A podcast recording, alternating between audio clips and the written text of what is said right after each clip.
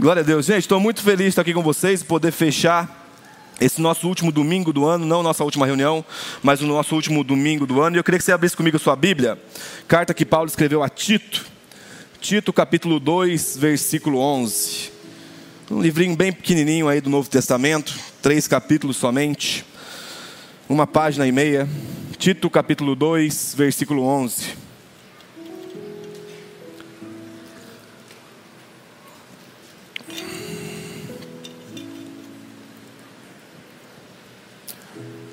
Tito, capítulo 2, versículo 11, a Bíblia diz: Porque pela graça de Deus se man... oh, perdão, porque a graça de Deus se manifestou trazendo salvação a todos. Ela nos educa para que, renegadas a impiedade e as paixões mundanas, vivamos nesse mundo de forma sensata, justa e piedosa, aguardando a bendita esperança e a manifestação da glória do nosso grande Deus e Salvador Jesus Cristo ele deu a si mesmo por nós, a fim de nos remir de toda iniquidade e purificar para si mesmo um povo exclusivamente seu, dedicado à prática de boas obras. Ensine estas coisas, também exorte e repreenda com toda autoridade, que ninguém despreze você. Vamos orar novamente? Pai, muito obrigado, Pai, pela tua palavra que nos norteia. Nós clamamos nesse momento por sabedoria e revelação do Teu Espírito, iluminação do nosso entendimento, Senhor. Pela Tua misericórdia e graça, fala conosco, que nos ajuda a compreender o poder da Tua graça, Senhor, que nos salva, que nos transforma e que nos dá um novo destino, um novo direcionamento. Fala conosco e ministra o nosso coração nessa manhã, em nome de Jesus. Amém, amém e amém. Glória a Deus. Queria pensar juntamente com vocês hoje de forma bem rápida um pouquinho sobre a pedagogia da graça. A graça enquanto uma professora para as nossas vidas. É, o, meu, o meu intuito é que no final nós venhamos entender o poder que essa graça tem de nos transformarmos, para que nós possamos viver o nosso dia semelhante, o nosso dia a dia semelhantes a Jesus. Mas só para eu te dar um contexto aqui dessa carta que nós acabamos de ler. Paulo, o apóstolo Paulo, Paulo de Tarso, escreve então essa epístola, essa carta que ele direciona a Tito, seu filho na fé. Ele escreve de um lugar chamado Macedônia e provavelmente ele estava na sua quarta viagem missionária. Tito especificamente estava em Creta. Creta é a maior ilha do mar Egeu e ele escreve aproximadamente no ano 62 ou então ali 64, 64 depois de Cristo Jesus. Tem um teólogo muito conhecido, o R.C. Sproul, ele fala o seguinte: a preocupação de Paulo no livro de Tito é com a sã doutrina mas ela também é equilibrada com a ênfase na conduta cristã apropriada. Paulo tinha um desejo quando ele escreve essa sua carta a Tito, que ele mesmo expõe para a gente no capítulo 1, no versículo 5. Ele fala: Foi por esta causa que deixei você em Creta para que pusesse em ordem as coisas restantes, bem como em cada cidade constituísse presbíteros, conforme prescrevi a você. Então, a igreja em Creta e nas cidades ali daquela ilha estavam num processo de plantação. E o apóstolo Paulo deixa Tito, seu companheiro de missão, provavelmente ali um filho na fé, para que ele pudesse constituir uma liderança saudável e sadia, a fim de que esses continuassem tocando ou é, é, é, é dirigindo, organizando a igreja de Cristo Jesus. E ele vai falar aqui algumas coisas muito interessantes em relação à graça. E eu percebo, primeiro, antes de tudo, que sempre que nós pensamos na graça de Deus, existem dois equívocos. O primeiro é pensar que ela não existe e vivermos um moralismo religioso, uma lógica retributiva, eu serei salvo se eu cumprir todos esses pré-requisitos de Deus, isso está errado, mas também existe um outro equívoco da graça que cairia no legalismo: é, eu posso fazer o que eu quiser, afinal de contas, Deus é gracioso e me perdoará no final. O meu desejo com essa mensagem nessa manhã é trazer o equilíbrio, a sã doutrina, o ensino correto acerca da graça de Deus. E ele começa falando no versículo 11 que nós lemos o seguinte: Porque a graça de Deus se manifestou trazendo salvação a todos. Um pouco antes, a partir do versículo 1, o apóstolo Paulo vai falar de funções normais que os homens têm no dia a dia. Ele vai falar acerca dos pais, dos filhos, dos servos, dos chefes, e ele vai falar que essa graça que nos salvou deve ser o padrão que normatiza o nosso estilo de vida. Por isso que é importante nós compreendermos a graça, porque ela é como, é, é, ela é como se fosse esse empurrão de Deus a uma nova forma de se viver. Então talvez você nunca ouviu falar de Cristo ou você não se entregou a Cristo Jesus. A graça é essa força propulsora de Deus que transforma o nosso estilo de vida. Ou então talvez você já ouviu falar da graça, da graça, da graça e às vezes você até pensou que era uma mulher na Bíblia, a tia Graça. E você não considerou a importância dela para o nosso dia a dia. Mas o que a gente percebe aqui é que Paulo está falando: a graça de Deus se manifestou trazendo salvação a todos. Basicamente, se nós fôssemos é, definir a grosso modo, a palavra graça significa favor e merecido, bondade e benevolência. Paulo vai resumir todos os atos bondosos de Deus na palavra graça de Deus. Então são os atos bondosos, os favores imerecidos que Deus derrama sobre a humanidade, mesmo nós não merecendo esse favor, ele consegue com a sua bondade e benevolência nos transformar e nos abençoar no nosso dia a dia. Se nós não compreendermos a graça de Deus, será impossível, gente, nós sermos salvos porque o único caminho de salvação que existe para a humanidade foi manifestado pela graça de Deus em Cristo. Então, a compreensão da graça de Deus em Cristo é essencial para a fé e para o viver cristão. Ao ponto do apóstolo Paulo falar em Efésios capítulo 2, versículo 8: Pela graça vocês são salvos mediante a fé, e isto não vem de vocês, é dom, é presente de Deus isto é, não conseguimos nos salvar pela força do nosso braço, pela integridade do nosso coração, pela retidão da nossa justiça ou coisa semelhante. É a graça de Deus que nos salva, é o favor imerecido de Deus que nos salva. Gente, escuta o que eu vou te falar. Cristo, Ele não veio para a terra para nos dar um, um, um método de salvação. Então não é que Cristo chegou com um mapinha para você e falou assim: ó, se você seguir esse passo a passo, no final você receberá uma recompensa chamada salvação. Não. Cristo veio até nós com a sua salvação por meio da graça, para que a partir dessa salvação por meio da graça, nós possamos então desenvolver um novo estilo de vida. Então, salvação foi colocada, eu não sei por qual motivo, no fim da nossa vida, e de fato em partes ela será, mas em suma, a vida cristã, a fé em Cristo começa com a entrada na porta chamada salvação. Então nós fomos salvos pela obra de Cristo Jesus. Escuta, fomos salvos pela obra de Cristo Jesus, que nos dá um novo estilo de vida, que nos dá uma nova forma de se viver. Por isso que o apóstolo Paulo falou, porque a graça de Deus se manifestou. E é legal que a palavra se manifestou aqui, essas duas palavras, não está dizendo que ela não existia antes. Deus, por meio da sua providência, ou então um outro termo teológico que nós poderíamos usar é a graça comum, já estava andando por toda a humanidade, cuidando da humanidade, mesmo em meio aos seus pecados. A providência de Deus faz com que o nosso coração não chegue ao absoluto de maldade, deixando-nos ainda pior do que nós somos. Pelo contrário, a graça é essa cerca, é esse podar de Deus na nossa vida, para que de alguma forma nós venhamos tomar consciência de quão mal nós somos e reconheçamos esse favor que nós não merecemos.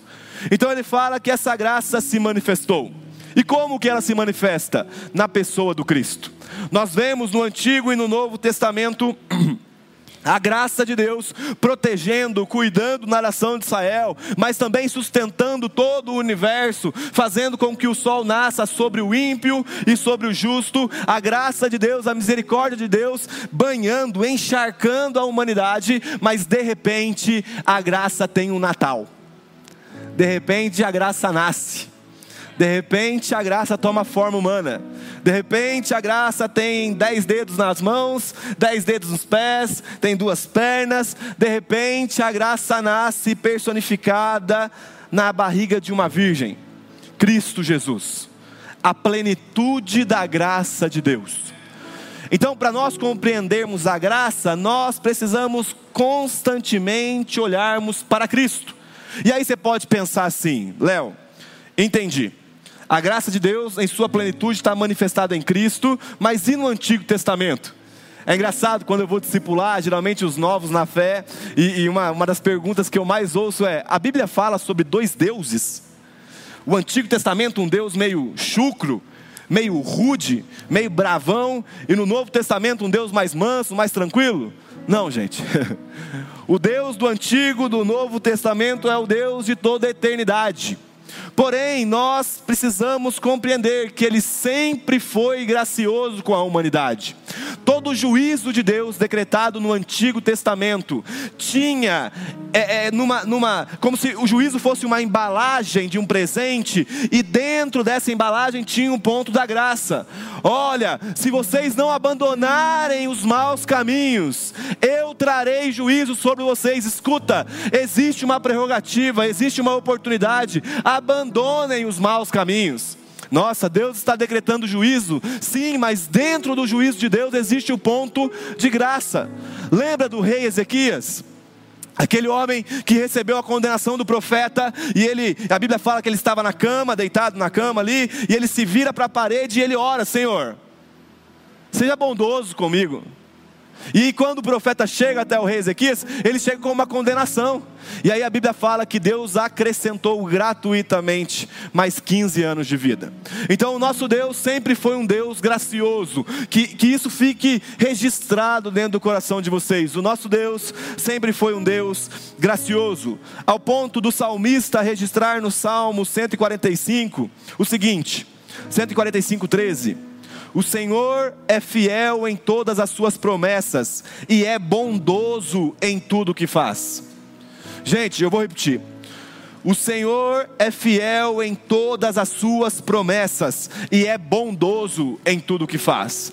Desde Gênesis até Apocalipse, até por toda a eternidade, a bondade de Deus está evidenciada.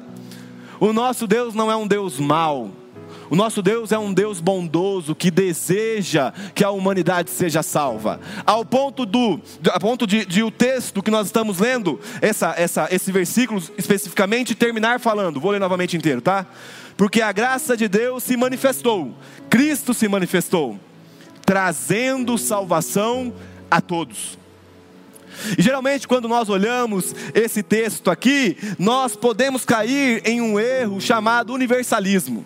Deus quer salvar toda a humanidade, Deus salvará todo mundo. Atente-se para o texto específico, que todos ali não tem um aspecto quantitativo, não é todos de quantidade, é todos de qualidade. Então, independente do tipo de pessoa que você é, a graça de Deus manifestada em Cristo pode te encontrar.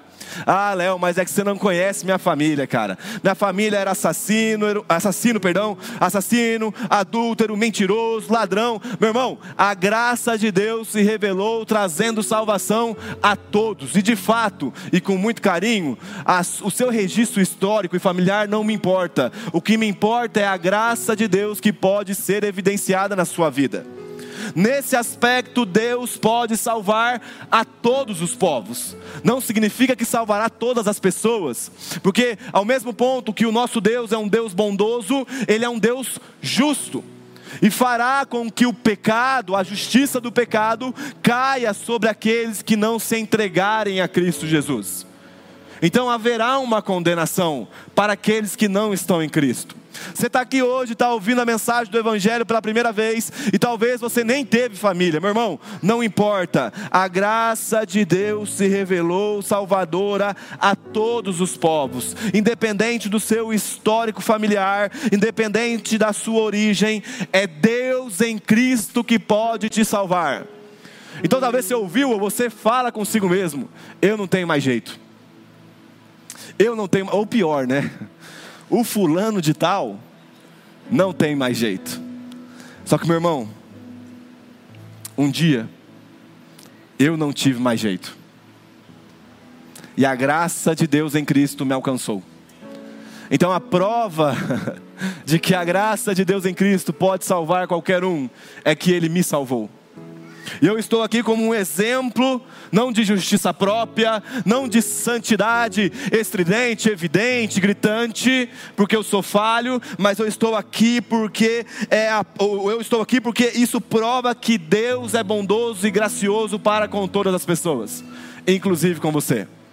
A graça de Deus está disponível a nós, ela está disponível para nos salvar, mas essa graça de Deus está disponível também para nos transformar. Então você lembra que eu comecei falando que essa bondade e não a força do nosso braço que nos dá salvação? No versículo 12, o apóstolo Paulo vai falar: ela, aí no caso, a graça, a tia graça. ela nos educa para que, renegadas a impiedade e as paixões mundanas, vivamos nesse mundo de forma sensata, justa e piedosa. Então, basicamente, além do aspecto salvífico, da graça nos salvar, ela traz consigo, essa salvação vem encarregada de uma transformação, de um novo ensino. Ou seja, a prática do novo ensino da graça é a evidência de que eu nasci de novo. Eu vou repetir, presta atenção.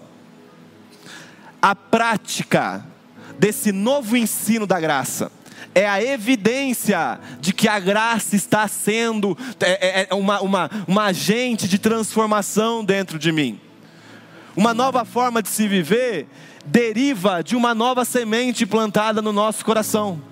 Então, as boas obras, a piedade, a sensatez e ser justo é fruto de uma graça que nos salva.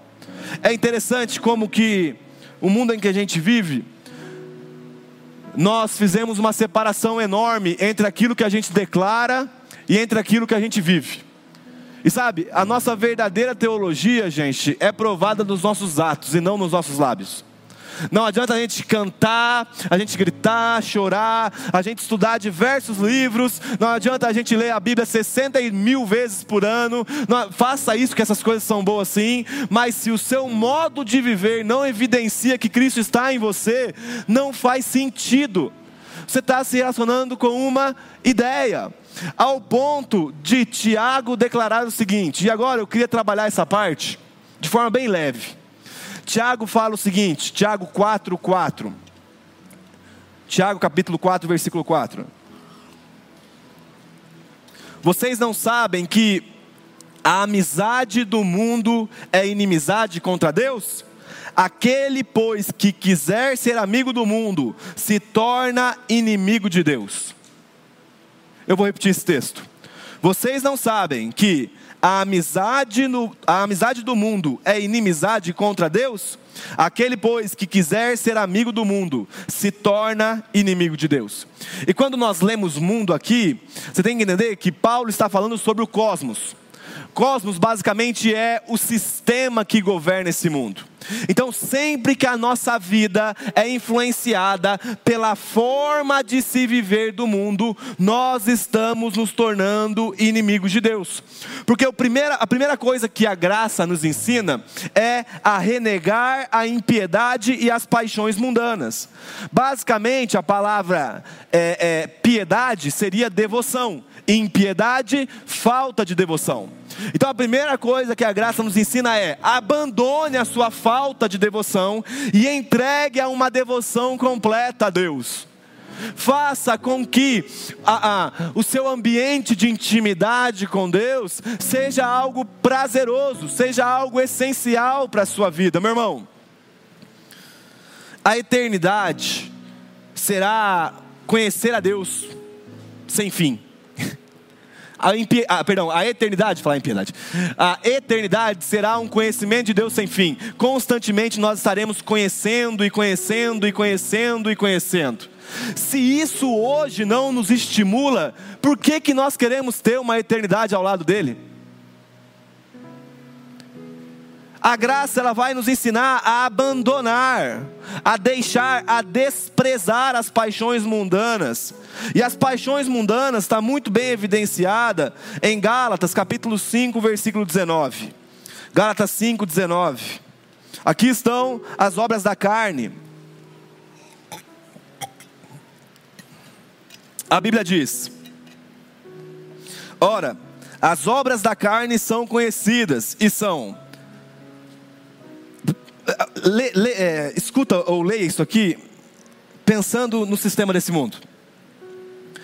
As obras da carne são conhecidas e são imoralidade sexual, impureza, libertinagem, idolatria, feitiçarias, inimizades, rixas, ciúmes, iras, discórdias, divisões, facções, invejas, bebedeiras, orgias e coisas semelhantes a estas. Declara a vocês, como antes já os preveni, que os que praticam tais coisas não herdarão o reino do céu. Então o apóstolo Paulo está nos orientando em Gálatas também que existem coisas que são pecado. Gente, escuta. O mundo o sistema desse mundo pode ter relativizado o pecado. O sistema desse mundo pode falar que as coisas não são pecados, sendo que elas são de fato. Mas entre o sistema desse mundo e a verdade das Escrituras, eu sempre ficarei com a verdade das Escrituras. Porque a narrativa do mundo é interessante, né? A narrativa do mundo, e geralmente os psicólogos mais progressistas, psicólogos muito influenciados por Hegel, Kant e essa mentalidade moderna, vai falar assim: você tem que se aceitar. Você tem que se aceitar. E aí, gente, eu falo a partir de alguém que, logicamente, também é pecador. Eu tenho muito problema com ira. Eu sou bravo, gente. Às vezes eu sou explosivo. Olha, egoísmo, vaidade, orgulho são coisas que eu luto diariamente na minha vida. Eu tenho problema com isso, eu tenho dificuldade com isso, eu peco, eu derrapo nisso. Mas eu posso confessar para vocês que eu me aceitei. Só que não somente eu me aceitei, como Cristo me aceitou de volta. E quando Cristo me aceita de volta, Ele é bom o bastante para me aceitar da forma que eu estou mas Ele é melhor ainda para não, não permitir que eu permaneça da forma que eu cheguei até Ele. Então, eu me aceitar é ter consciência. Eu sou um desgraçado, eu sou um mal, eu sou egoísta, eu sou idólatra, eu sou avarento. E Cristo olha para mim e fala: de fato, mas eu sou gracioso, e essa minha graça pode te transformar. A minha aceitabilidade de mim mesmo só é válida se eu também aceito a aceitabilidade de Cristo, que é capaz de me transformar. Por isso que vai falar que nós precisamos renegar as impiedades e as paixões mundanas. A graça de Deus nos ensina a renunciar à velha vida e a viver uma nova vida. Então, meu irmão, eu não estou falando de tropeço. Nós às vezes estamos andando e damos uma tropeçada ali. Não deveria, mas a gente tropeça. Estou falando de derrape. Eu estou falando de pecado consciente. Você sabe que a Bíblia está tá condenando isso, você continua nessa prática. E sabe, todas as vezes que a gente peca, gente, a nossa busca ao pecado é uma busca por satisfação. Nós desejamos sermos satisfeitos de alguma forma. Só que sabe o que é o problema? Toda vez que você peca, você precisa continuar pecando para que você tenha uma pseudo satisfação, uma falsa satisfação, porque se fosse satisfação de fato, você não precisaria voltar ao pecado. De que forma nós saciamos esses nossos anseios? Em Cristo. A santidade, gente, não é um regime, é, é, um regime daqueles exércitos, é, da, da, governo muito. É, não é, não é um regime de ditadura. Não, não. Santidade é fruto de nós estarmos satisfeitos em Deus. Então imagina você entrar no seu quarto, e aí o termo que Jesus usa é fechar a sua porta e você estar se satisfazendo completamente em Deus. Ao ponto de você que tinha dificuldade com pornografia, olhar para pornografia e falar: esse prazer não se compara com o prazer que eu posso ter em Deus. Você que tinha dificuldade com mentira, olha e fala: Cara, como é que eu vou cair nisso daqui se a verdade me ama? Você que tem dificuldade com roubo e percebe que tudo foi te dado e foi te dado gratuitamente, que agora você não precisa fazer mais isso. E aí você pode pensar, pô, Léo, mas eu não sou ladrão. Deixa eu te contar uma história. Nem, nem tá aqui no esboço, mas rapidamente. Agostinho de Pona, eu sempre cito ele, eu gosto muito dele, Santo Agostinho. Ele conta no seu livro chamado Confissões, que quando ele era criança, mais ou menos 13 anos de idade ali, já chegando à adolescência, juventude ali, ele viu um pé de manga. E aí ele viu o pé de manga dentro do muro do vizinho. E ele fala que ele foi lá e roubou a manga. Mas não porque ele estava com vontade de comer a manga, mas ele tinha o desejo de fazer algo escondido que era errado. E esses somos nós, gente. Às vezes a gente peca nem pelo pecado em si, mas só pela satisfação de fazer algo errado. E esse é um problema, porque se nós fomos alcançados pela graça, a graça nos deu uma nova forma de viver. E essa nova forma de viver é infinitamente superior e prazerosa em Deus. E é nele que nós nos satisfazemos. A santidade será uma resposta à nossa satisfação em Deus. Então, quanto mais eu estou satisfeito em Cristo, mais eu vivo santidade, porque se eu estou me relacionando com alguém que é santo, santo, santo, o fruto desse relacionamento não tem como ser diferente. Isso pode ser experimentado no meio da nossa comunidade, gente você contemplar o Cristo no outro. Quantas vezes, incontáveis vezes, eu chego em casa. Vocês lembram daquela passagem que Jesus está dormindo na proa do barco, está tendo uma tempestade, os discípulos estão tudo preocupados? Quantas vezes que eu chego em casa e eu experimento isso? Só que eu não sou Jesus que está dormindo, eu não sou os discípulos, eu sou a tempestade. eu chego em casa começo a, a, a afetar ali os discípulos de Cristo que moram comigo. Aí eu permito que a parte de Cristo que está na Ellen venha como a voz suave de Jesus foi para o mar aquele dia. Acalma a tempestade, aquieta o mar. E aí, quando eu ouço a Ellen falar comigo alguma coisa e ela ministra no meu coração alguma coisa referente a Cristo Jesus, o meu coração acalma e eu posso experimentar um pouco mais de Cristo na vida dela. Mas a Ellen só tem Cristo na vida dela porque ela se relaciona com Cristo. E é claro que eu tô, tenho a honra de ter uma mulher incrível do meu lado e, e eu a amo muito. Mas a grande questão é: nós estamos vendo Cristo uns nos outros aqui, porque senão o nosso relacionamento não tem sentido. Se você não experimenta do Cristo na vida do seu irmão, por que, que a gente está se reunindo nesse lugar? Por que nós estamos nos reunindo nos lares? Se você não experimenta do Cristo, quando você está com uma dificuldade, quando você está alegre através da vida do seu irmão, para que que nós estamos vindo aqui nos reunir, gente? Isso aqui não é exercício moral, ético, filosófico, a fim de nos dar uma boa conduta na humanidade. Não, não. Isso daqui é um exercício sobrenatural daqueles que foram reunidos em Cristo por meio da graça. E essa graça nos transforma ao ponto de eu poder tocar no leque e falar, cara, eu imagino que Cristo era semelhante a isso. Mas só é possível quando a gente estiver se deleitando em Cristo, renegando, abandonando, deixando de lado a impiedade, as paixões mundanas, para que a gente venha viver, e Paulo continua falando, vivamos neste mundo de forma sensata, justa e piedosa, que seria uma vida de devoção a Deus, autocontrole, domínio próprio, retidão e integridade. Em Mateus capítulo 5, versículo 16, o próprio Jesus diz: Assim brilhe também a luz de vocês diante dos outros, para que vejam as obras que vocês fazem e glorifiquem o Pai de vocês que, tá, que está nos céus. Vou, vou repetir. Assim brilhe também a luz de vocês diante dos outros, para que vejam as obras que vocês fazem e glorifiquem o Pai de vocês que está nos céus. O mundo precisa olhar para nós e dar glória a Deus mediante as nossas atitudes. Isso só será possível quando nós nos matricularmos na escola da graça. E ele continua, Tito capítulo 2, versículo 13. Aguardando a bendita esperança e a manifestação da glória do nosso grande Deus e Salvador, Jesus Cristo. Então eu vou recapitular o que a gente trabalhou até aqui. Ele começa falando então no versículo 11 sobre essa graça de Deus manifestada em Cristo. Depois ele vai falar no versículo 12 sobre a graça como uma tutora, uma mestre, uma professora, a fim de que nós venhamos viver na atualidade de forma sensata, justa e piedosa. Mas Paulo não para por aí. Ele coloca um aspecto escatológico, futuro, é, é do fim dos tempos, nessa confissão da graça ele fala que nós estamos aguardando a bendita esperança e a manifestação da glória do nosso grande Deus e Salvador, Jesus Cristo.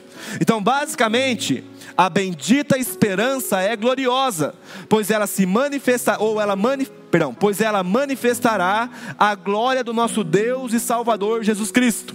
O John Stott, um pastor britânico, ele falava o seguinte: a primeira vinda de Cristo manifestou a sua graça, e a segunda vinda de Cristo manifestará a sua glória.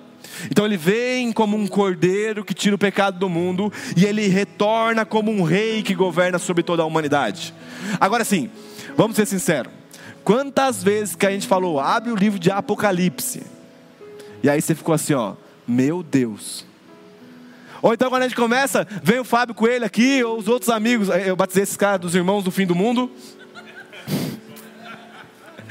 Veio o Fábio Coelho, veio o Vitor Vieira, veio o Leandro Vieira, o Baso, esses caras que gostam muito de escatologia, a gente também gosta, mas é que tem uns que são muito evidentes, né? E aí eles começam a falar acerca do fim dos tempos, perseguição, guerra. Aí você fala, já sei, não vou ter filho. Por quê, gente? Se Deus teve um filho na humanidade e ele sofreu por nós, nós vamos poupar o nosso filho do sofrimento por Cristo? Então eu não poupo o meu filho para o fim dos tempos. Eu treino ele para o fim dos tempos. Para que no final, ainda que ele morra como Marte, ele olha para o céu e fala: Cara, que privilégio. Eu estou sendo semelhante ao meu Senhor. A bendita esperança está vinculada ao retorno de Cristo. E o retorno de Cristo está muito evidente em Mateus capítulo 24. Mateus 24. E por muito tempo a gente, eu não digo família de Zascope, mas a gente no sentido igreja universal, igreja global, deu ênfase acerca do fim dos tempos e seus sentidos catastróficos. Mas, gente, escatologia para o crente é algo glorioso. Pensar em fim dos tempos é uma bendita esperança, uma, uma esperança boa, uma esperança jubilosa. Ao ponto de Mateus 24, versículo 29, Jesus falar assim: olha isso, gente. Logo em seguida a tribulação. Então haverá uma tribulação também. Haverá uma tribulação. Haverá perseguição, haverá guerra, haverá morte, haverá traição. Mas logo após a referida tribulação daqueles dias. Agora eu queria que você pausasse um pouquinho e deixasse o Espírito Santo desenhar dentro de você um quadro com essa imagem. Logo em seguida a tribulação daqueles dias, o sol escurecerá a lua não dará sua claridade, as estrelas cairão do firmamento e os poderes do céu serão abalados. Mas calma então aparecerá no céu o sinal do Filho do Homem.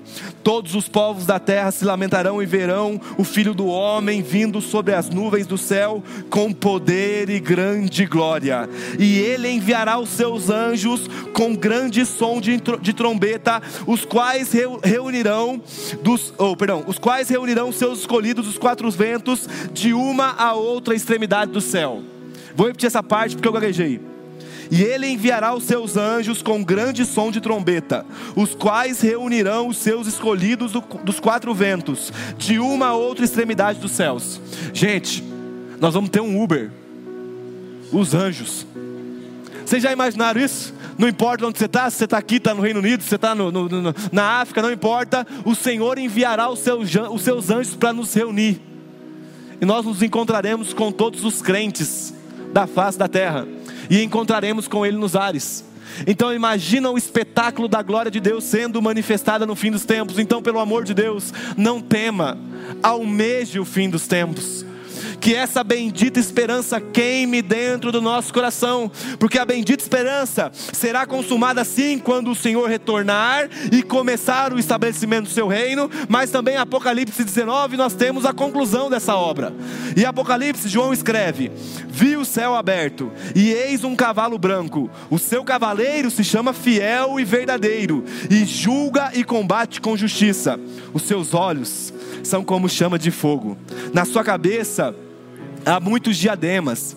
Tem um nome escrito que ninguém conhece, a não ser ele mesmo. Está vestido com um manto encharcado de sangue, e o seu nome é Verbo de Deus a palavra de Deus. Os exércitos dos céus o seguiam, montados em cavalos brancos e vestidos de linho finíssimo, branco e puro. Da sua boca sai uma espada afiada, para com ela ferir as nações. Ele mesmo as regerá com cetro de ferro, e ele mesmo é o que pisa o lagar do vinho do furor da ira do Deus Todo-Poderoso. No seu manto e na sua coxa está escrito um nome: Rei dos Reis e Senhor dos Senhores.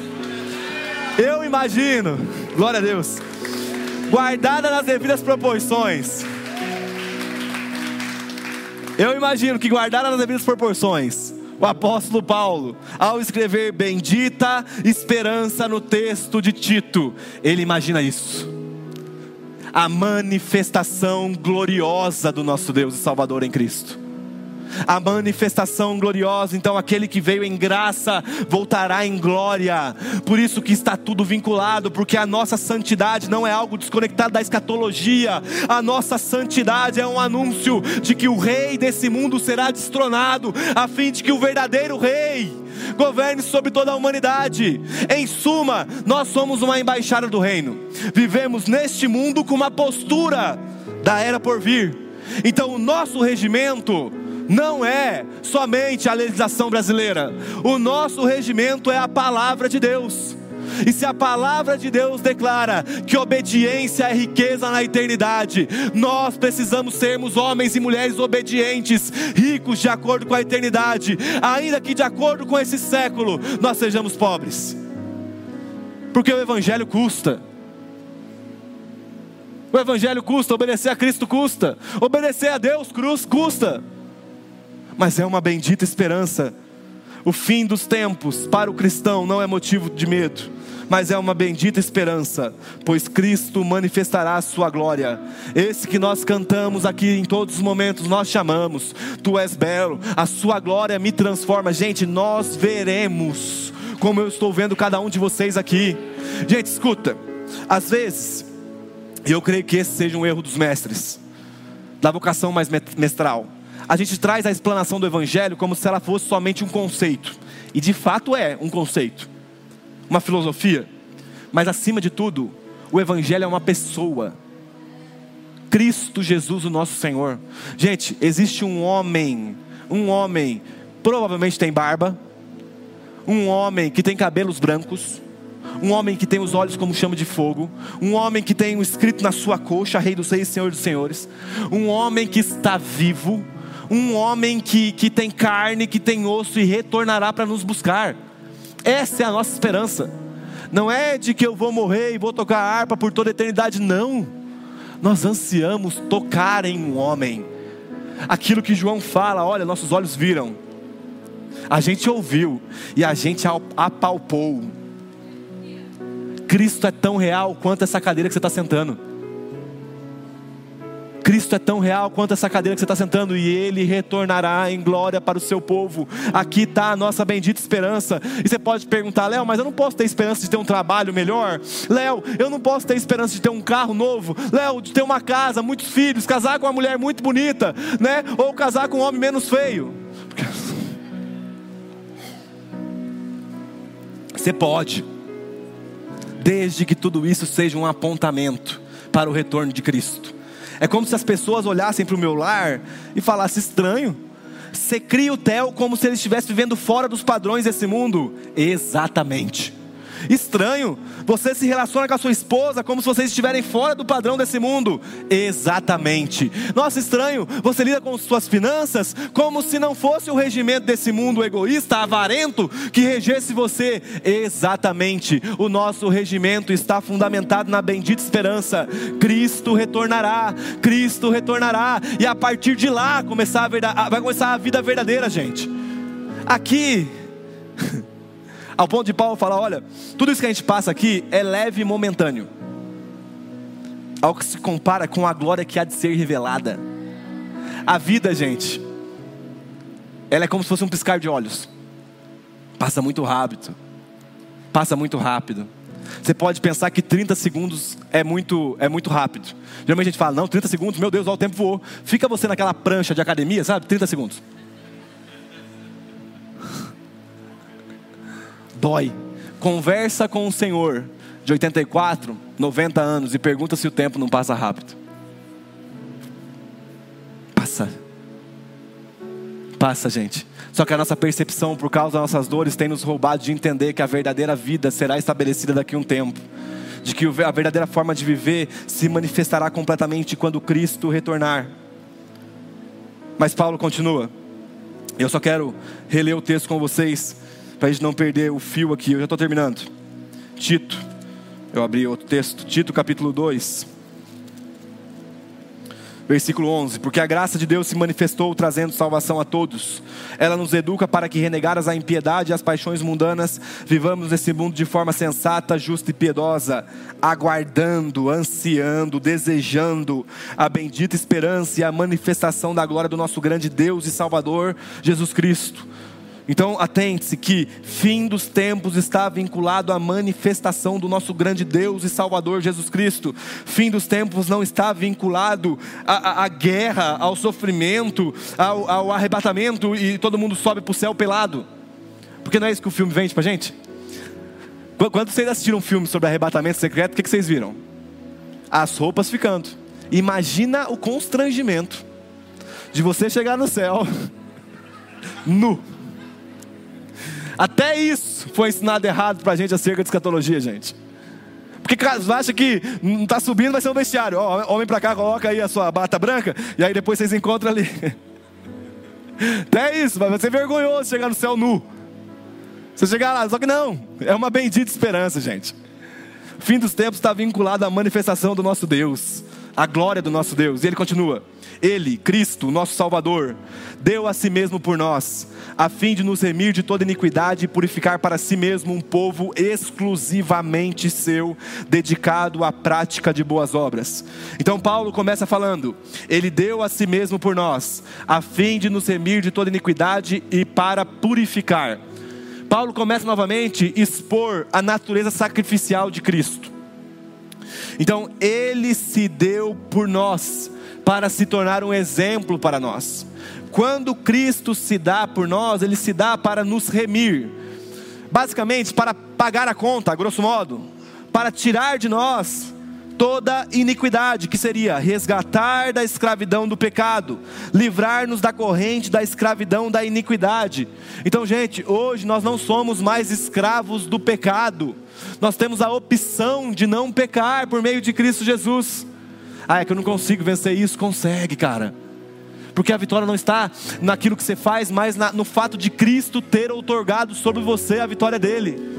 Então você pode vencer porque Cristo venceu por você. É tudo sobre Cristo, gente. A vida cristã é sobre Cristo, a palavra é sobre Cristo, o louvor é sobre Cristo. Não é sobre nós. Não é sobre nós estarmos entronizados no centro como homens fortes e mulheres destemidas. Não. É sobre nós, desgraçados, miseráveis, entregues e vendidos ao pecado, sendo salvos por um Deus que é gracioso e glorioso e que nos outorga uma nova identidade de filhos amados, de santos, de filhos do amor do Pai. Paulo continua: para purificar para si mesmo um povo exclusivamente seu, dedicada à prática de boas obras. Então, sempre que você for ler a sua Bíblia, uma dica de, de interpretação bíblica aí é Perceba a estrutura textual. Paulo sempre coloca um texto visando a conexão com o verso, a linha de baixo. E ele colocou para a gente basicamente que Deus, ou que Cristo, deu a si mesmo por nós, para nos remir de toda iniquidade. Depois ele fala que ele purificou a gente para si mesmo. Então somos propriedade exclusiva de Deus, de Cristo, dedicado à prática de boas obras. Basicamente, a estrutura textual é totalmente intencional. Paulo está dizendo que o amor de Cristo é um amor doador, sacrificial. Somos salvos pela graça de Cristo. Logo, se esse amor nos alcançou e nos transformou, é natural nos tornarmos como Ele. Homens e mulheres que zelam pelo cuidado do próximo e pela prática das boas obras. Gente, Cristo é o exemplo de alguém que se entregou pelos bens ou pelo bem, perdão, daqueles que não mereciam. Qual então é a nossa responsabilidade se não ter a mesma postura dele? Se Cristo se entregou por nós, enquanto nós não merecíamos nada e não merecemos até hoje, qual que deve ser a nossa postura hoje, gente? A mesma. A mesma. A mesma postura que houve em Cristo. Então a pergunta é: por que, que a gente tem que ser santo? A resposta é simples: porque Cristo nos resgatou de toda iniquidade por que devemos agir na contramão dos padrões mundanos? Porque Cristo nos fez um povo exclusivamente seu. Por que devemos nos dedicar às práticas das boas obras? Porque Cristo nos deu o exemplo, a maior de todas as boas obras, que é nos salvar e nos reconciliar com Deus. Então, o padrão de sucesso, o case de sucesso para nós, sempre será a entrega sacrificial de Cristo. Ele é o sucesso do crente, gente gente. Se nós morrermos como Ele, conseguimos alcançar sucesso. Se nós morrermos com tudo que o mundo denomina sucesso, mas sem ser como Cristo, nós não tivemos sucesso. Para terminar, Tito fala, é, Paulo fala para Tito: ensine estas coisas, também exorte e repreenda com toda autoridade, que ninguém despreze você. E basicamente nesse momento, esse texto ele torna uma bifurcação. Primeiro, aqueles que já estão em Cristo têm a responsabilidade de ensinar essas coisas a outras pessoas. Gente, nós cristãos precisamos estarmos aptos a explicar a razão da nossa fé. A razão da nossa fé, ela é também intelectual, ela é pensada, ela é clara na explicação. Então, a fé não é só xuxa e chacaralabassora. Não, não, isso também é parte da vida cristã. O mover profético, o mover místico. Mas além do mover místico, existe uma fundamentação racional. E nós cristãos precisamos estarmos aptos a explicar às pessoas que não conhecem a Cristo o que é o Evangelho. O Evangelho é a boa notícia de que Deus em Cristo fez algo por nós que nós jamais poderíamos fazer por nós mesmos. Aí está o Evangelho resumido, aqui está aquilo que o apóstolo Paulo acabou de falar, a graça que te salva, a graça que te transforma e a graça que te aponta para uma nova bendita esperança. Então a graça não é só a porta de entrada, a graça é o processo que nós estamos e a graça desaguará numa glória vindoura, gente. Aqui está a vida cristã. Além de tudo aquilo que nós fazemos, o mais importante é nós estarmos dentro desse processo da graça salvífica, da graça transformadora e da graça como apontadora de destino da era por vir. E sabe, basicamente, se você está aqui e você nunca tinha ouvido isso, esse ensina para você compreender que independente da sua origem, existe um jeito, ou melhor, existe uma pessoa que, independente das suas práticas iníquas, existe um Salvador, que, independente da miséria do seu coração, existe um Senhor que nos transforma. O mesmo, o mesmo Cristo que nos transformou, aqueles que já estão, também está disponível para te transformar. O mesmo Cristo que nos amou, Ele também te ama. Ainda que seus pais não tenham te amado, ainda que seus amigos não amam, Cristo nos amou. E presta atenção, gente, Ele não nos amou de acordo com o amor desse mundo, mas Ele nos amou se entregando por nós. Então, olha para a cruz e veja a maior declaração de amor que você receberá em toda a sua vida. Cristo com os braços abertos, declarando: Eu recebo todo aquele que se prostra diante de mim. Para quê? Para um novo estilo de vida, para viver como Ele ao ponto de nós, depois de um tempo, estarmos dispostos a descarregarmos a nossa cruz, abrirmos os braços e mostrarmos quem? Nós mesmos, não, o sucesso salvífico de Cristo. Ele é a razão da nossa vida. Cristo, gente, Cristo, Cristo sempre será Cristo, sempre foi Cristo, sempre, sempre, sempre será Cristo nas nossas vidas. Então não permita que seu coração seja roubado. Mateus 28, 18 o texto clássico.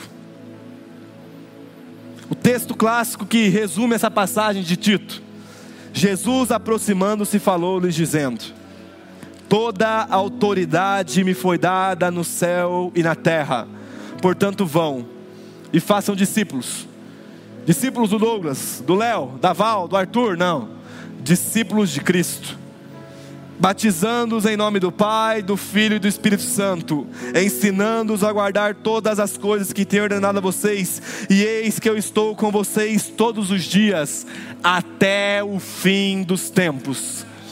Não haverá abandono, nós sempre temos um amigo fiel ao nosso lado, para proclamar o Evangelho e para receber o Evangelho, e essa é a narrativa Carson, D.A. Carson vai falar que essa passagem mostra que a graça de Deus é salvadora e o sofrimento redentor de Jesus Cristo estão direcionados ao propósito de viver piedoso e das boas obras para o povo redimido. Em outras palavras, se você crê nisso que eu acabei de pregar, o evangelho de Deus manifestado em Cristo, permita que os seus atos demonstrem isso. Que no ano que vem, 2024, a gente estabeleça uma meta e eu tomo emprestar as palavras do Douglas: ser como Cristo. A sua esposa olhar para você e falar: Nossa, amor, está mais manso, está mais amável, está mais respeitoso. Nós, maridos, cada um olhando para sua esposa e falar: Nossa, amor, como que você está leve, como que você está cuidadosa, como que você está atenta. Nós que somos filhos, ouvirmos os nossos pais, como você está obediente. Como você tem me honrado nesses dias? Vocês que namoram, como vocês têm sido santos em guardar o prazer para o momento certo? Vocês que são casados, como tem sido bela o guardar da aliança de vocês uns com os outros, não permitindo que o padrão desse mundo nos roube. Você que é solteiro, como tem sido belo a sua forma íntegra de se portar com o sexo oposto e com os outros. Por quê? Quer casado, quer solteiro, quer filho, quer pai, quer mãe, quer o que seja, é Cristo em nós. É Cristo em nós. É Cristo em nós, é Cristo em nós, é o mundo olhando para nós e falando: Eu vejo Cristo em vocês, eu vejo Cristo em vocês, eu vejo Cristo em vocês. Que essa seja a nossa meta para o ano que vem. Fica de pé no seu lugar.